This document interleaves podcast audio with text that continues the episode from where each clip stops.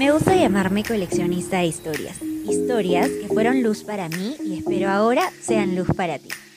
Esto es Eunoia, mi espacio de aprendizaje y mi camino disfrutando el amor propio que decidí compartir desde hoy con ustedes. Hola a todos y a todas, ¿cómo están? Bienvenidos a este noveno episodio de Unoya. Súper feliz de estar con ustedes nuevamente y compartir este espacio chiquito una vez por semana y, y nada, poner sobre la mesa temas de los que deberíamos estar hablando. Y hoy, de hecho, creo que es uno de mis temas favoritos. No creo, estoy segura y ya se, ya se los había contado y vamos a hablar algo relacionado al amor, pero eh, con un enfoque distinto. Y quería tocar este tema debido a que el fin de semana vi la película de uno de mis libros favoritos, que de hecho también es una de mis películas favoritas. Y ya se los había contado que a mí me encanta Orgullo y Prejuicio porque soy demasiado romántica, amo las historias de amor, eh, sobre todo estas intensas y cosas así. Este, y ahora que, la volví a ver, pude analizar un poquito más a partir de esa época eh, donde Jane Austen escribió este libro hasta el día de hoy, cómo han cambiado las cosas y qué cosas permanecen en pleno siglo XXI, donde pensamos que, frente a esa época ya todo debería ser muy diferente sobre todo en relaciones, ¿no? Y bueno, estamos en una época en este libro situados donde realmente el papel primordial de la madre en una familia era conseguirle esposos a sus hijas. Esa era como su meta y por lo que alardeaba con otras personas, conseguirle un esposo con una buena posición social, eh, que les dé tranquilidad a ellas, que les dé una buena vida y sobre todo este, que sea caballero, respetuoso. Y también un gran ímpetu de, de estas chicas desde muy jóvenes, de, a excepción de un personaje que obviamente se sale de esa época, que es Lizzie, para las que han leído la obra o los que han leído la obra. Este, pero este ímpetu por buscar siempre a alguien, ¿no? Y este deseo constante por siempre estar acompañada, porque esta relación de pareja sea un sinónimo de amor, de respeto, de, de felicidad eterna.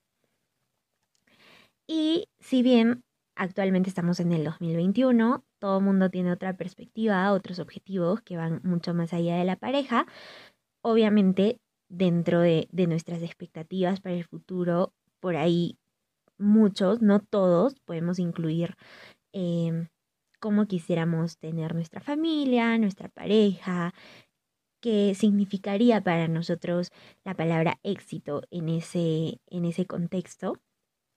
Y muchos otros tal vez no le dan eh, la importancia o, o, o la prioridad en sus vidas, que está perfectamente bien. Pero hay algo que actualmente en este año y que ya deben estar pensándolo ustedes, prevalece y es el miedo a estar sola y el terror y el pavor que muchas personas, tanto hombres como mujeres, le tienen a la palabra soltería. Soltería porque lo asocian con fracaso, con dolor, con tristeza, con decepción, con tal vez una posición frente a los demás inferior, eh, entre otras cosas, y porque a lo largo de los años e incluso la sociedad ha asociado inconscientemente esta palabra con términos negativos. Eh, y la verdad es que incluso eh, hay un término un poco más ya detallado como este, una, una fobia, que es la anuptafobia o miedo a estar soltera, que realmente existe y es diagnosticado. Pero, eh, bueno, más allá de eso, que ya eso es en extremos, creo que muchas veces, o la mayoría de personas, ha sentido esta sensación de soltería negativa. Y hoy quiero compartir con ustedes de cómo esta palabra para mí se convirtió en algo positivo para mi vida y en una preparación súper relevante para, para las futuras relaciones que yo quiero formar y para la percepción de amor que quiero tener. Quiero aclarar de que esta simplemente es mi percepción y quiero compartirla con ustedes, que obviamente tienen metas diferentes, eh, expectativas diferentes, vidas diferentes, relaciones diferentes. Pero si tú ahorita estás pasando por un momento de soltería, estás sola y te sientes re mal por estarlo, yo creo que este podcast es para ti. Entonces, yo quiero contarles por qué decidí hablar de este tema y es que yo realmente me considero una experta en esto. ¿Y por qué?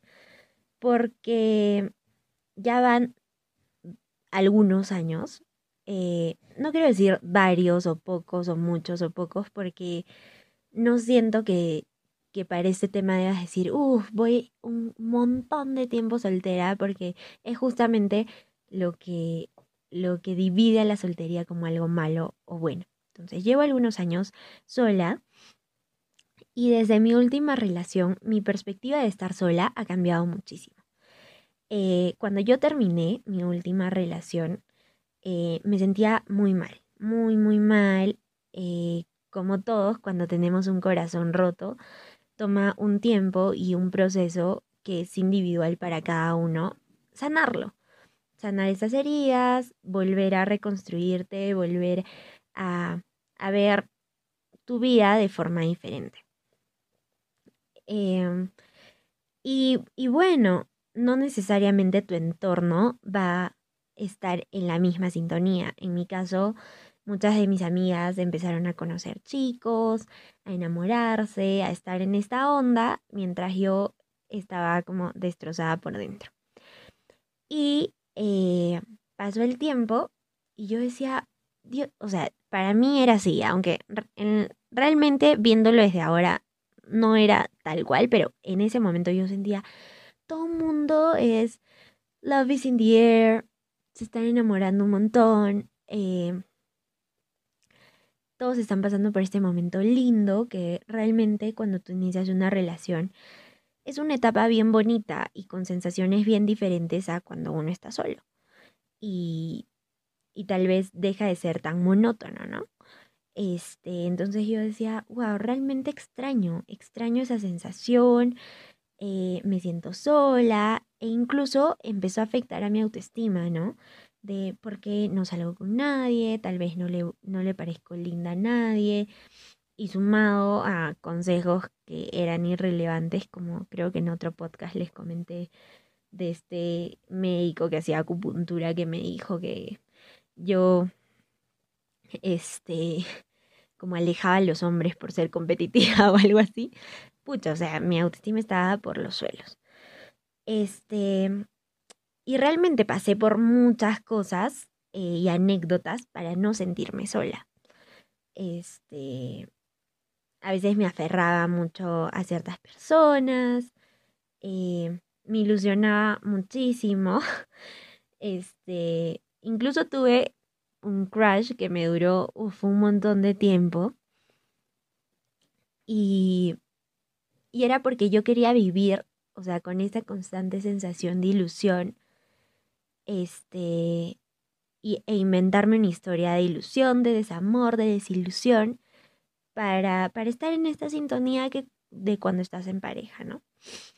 Pero con el tiempo empecé a aburrirme de esto, porque claramente eran cosas que me formaban en la cabeza, no eran reales. Y empecé a tener una relación menos tóxica con esta palabra que es estar soltera y empecé a trabajar en tener una relación de amor y de aceptación hacia esta palabra. Y dije, ¿cómo puedo usar esta palabra y esta etapa de mi vida a mi favor? Eh, Y las conclusiones a, a las que llegué a partir de ello y a partir de ir primero autoconociéndome, que muchas de estas etapas me generaron dolor y me siguen generando, ver el origen, en segundo lugar, de por qué yo me sentía de esa forma. Y en tercer lugar, enfrentarme a esas emociones y sentirlas para luego avanzar y tener una relación más sana, no solo con esta palabra, sino conmigo misma. A partir de ello, y en lo que sigo trabajando, entendí que estar sola, siempre, pero siempre sano. Estar sola, no sentirse sola. Pero todo va a depender completamente de ti. Hay muchas veces que cuando uno termina siente la necesidad con alguien de automáticamente estar con otra persona. Y querer una relación así como yo la quería. Entonces entendí que quieres estar con alguien porque te sientes solo y no necesariamente porque ames a la persona de verdad. Yo de ninguna forma concibo ningún amor sin que empieces abrazando tu soledad de forma sana. Y como les conté, muchas veces le he tenido miedo a esta soledad. Entonces, yo sé que alguna vez has sentido la necesidad impetuosa de conocer a alguien más, olvidarte de todo, enamorarte, o sentir un vacío tan fuerte que sientes que la única solución es una compañía que sea tu soporte. Y créeme que no eres la única, créeme que no está mal. Miles de veces he sentido esa sensación de angustia, de que algo me falta, y pienso que lo que necesito es el amor de otra persona. Y pese a que soy muy consciente de que aún soy muy joven, tengo muchos años para sentirme acompañada, que unos cuantos sin pareja no me van a matar ni me van a hacer mal y podrían ser de las mejores cosas para mí. Hay momentos en los que, como les conté, tu entorno está súper enamoradísimo y la sensación de soledad se vuelve tóxica. Pero es hora de que abracemos nuestra soledad, la convirtamos en algo positivo, la disfrutemos a más no poder y la transformemos en esta herramienta de empoderamiento.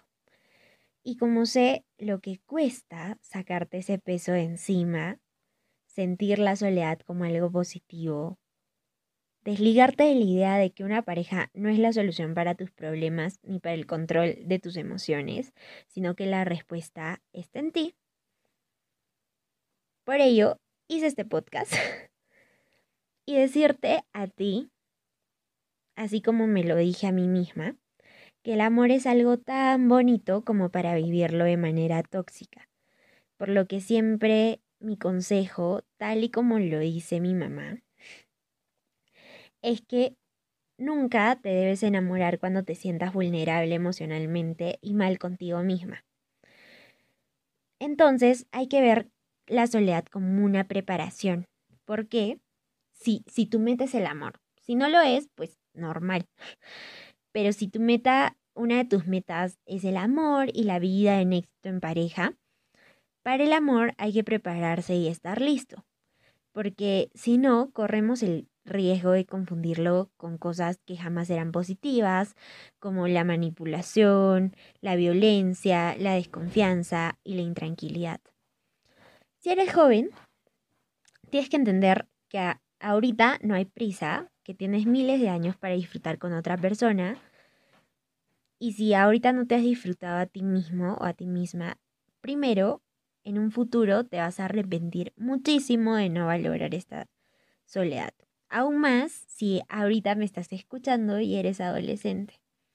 Y sé lo duro que es vivir esta presión de que tienes que estar con alguien, porque es una etapa difícil y debes aprender de que del tiempo se aprende, pero el tiempo jamás se va a recuperar.